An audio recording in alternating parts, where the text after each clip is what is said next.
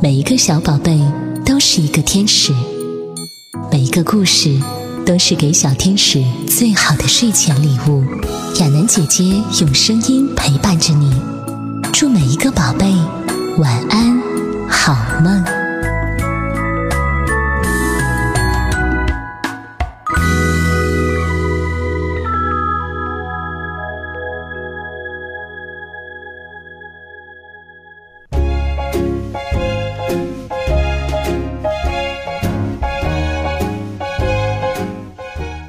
亲爱的小乖乖，你好吗？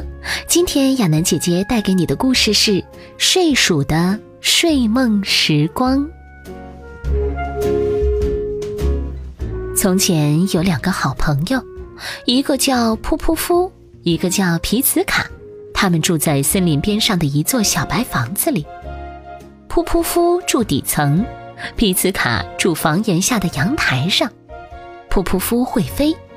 有时他爬到房顶，从烟囱上扑下去，飞上一小圈儿。皮斯卡什么都不会，因为他太懒了。皮斯卡总是睡觉，睡呀睡呀睡呀，因为他是一只小睡鼠，除了睡觉还是睡觉。他冬天睡，春天睡，秋天睡。他躺着睡，坐着睡，走路也睡。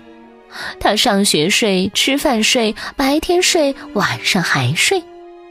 可惜，小睡鼠的最大爱好是飞翔。他不想自己学飞，只是想让别人带着他飞。飞的时候，他不想用力，只想一边飞一边睡觉。故事就从这里开始了。冬天过去了，森林学校开学了。森林里有手有脚的小动物都得上学去。起床了，皮斯卡！老噗噗夫叫道：“森林学校开学了。”啊！皮斯卡打着哈欠：“啥时候了？”“三月六号了。”老噗噗夫老噗噗夫说：“太早了。”皮茨卡说完，翻了个身。你忘了我是睡鼠，七四月七号再叫我吧。四月七号到了，噗噗夫爬到阳台上叫皮茨卡起床。皮茨卡简直睡不醒了，但是朋友毕竟是朋友，噗噗夫掐着皮茨卡的脖子，把他拎到楼下。上森林学校比别的事儿更重要。吃早饭，早饭是三粒榛子，二十颗小麦粒儿，新鲜的羊奶。可是皮茨卡站在那里，哈欠连天地说：“啊，四月七号了，怎么说也没用了，因为四月八号学校又放假了。”朋友毕竟是朋友。老噗噗夫得让皮茨卡明白，去森林学校上学很重要。在学校里，小兔子可以学跑步，鹿角甲虫学打猎，刺猬学习辨认足迹，而睡鼠必须学算术，必须学会从一数到七。要不我们飞去？皮茨卡半睁着一只眼说道：“飞是他最大的爱好。”不行，朋友毕竟是朋友，朋友对朋友不能不负责任。噗噗夫告诉皮茨卡，他要是想飞，得自己学。说完，他用一片叶子把皮茨卡的早饭包起来了。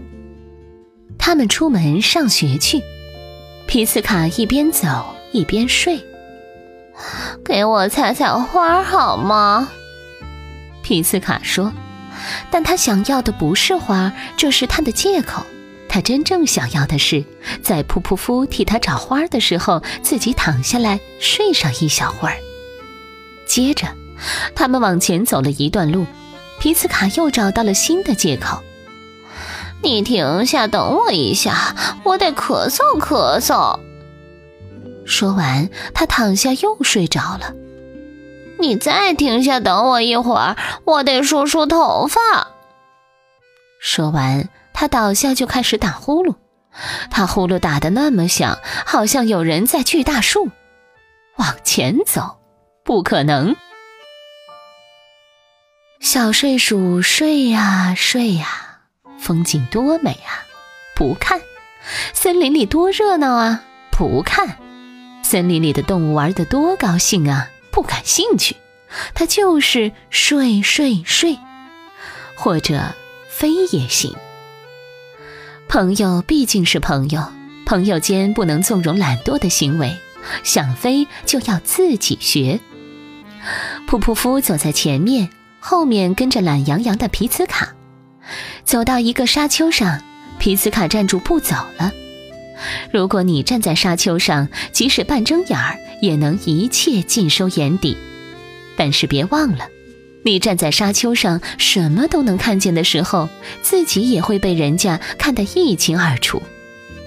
首先被那些空中过客看得清清楚楚，比如鸟啊、苍蝇啊，再比如老雕、麻雀、山雀、蝴蝶等等。嘿，小心！可惜晚了一步，皮斯卡被一只凶猛的大鸟抓走了。大鸟既想把皮斯卡吃了，又想把它拖回老巢。老噗噗夫立刻起飞去救皮斯卡。朋友毕竟是朋友，嘿，皮斯卡又睡着了。他睡呀睡呀，竟然梦见自己在飞。突然钻出来一架飞机，有了获救的希望。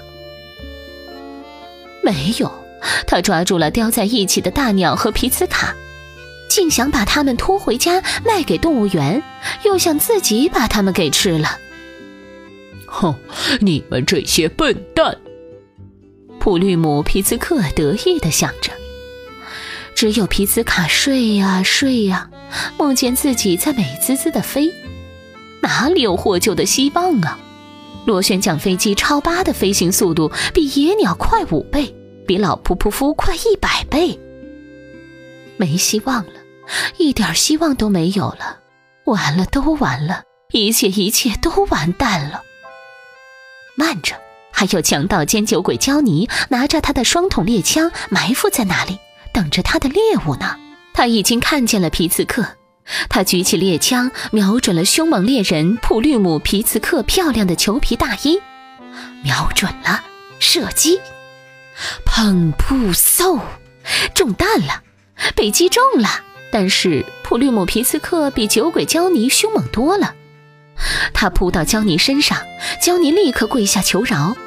最惨的是，睡鼠皮斯卡一头栽进池塘里，却不会游泳。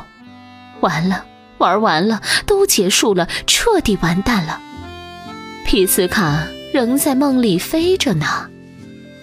朋友毕竟是朋友，这没什么含糊的。一个人如果能在天上飞，他肯定也能在水里游。皮斯卡已经被水淹了，但在梦里还飞着呢。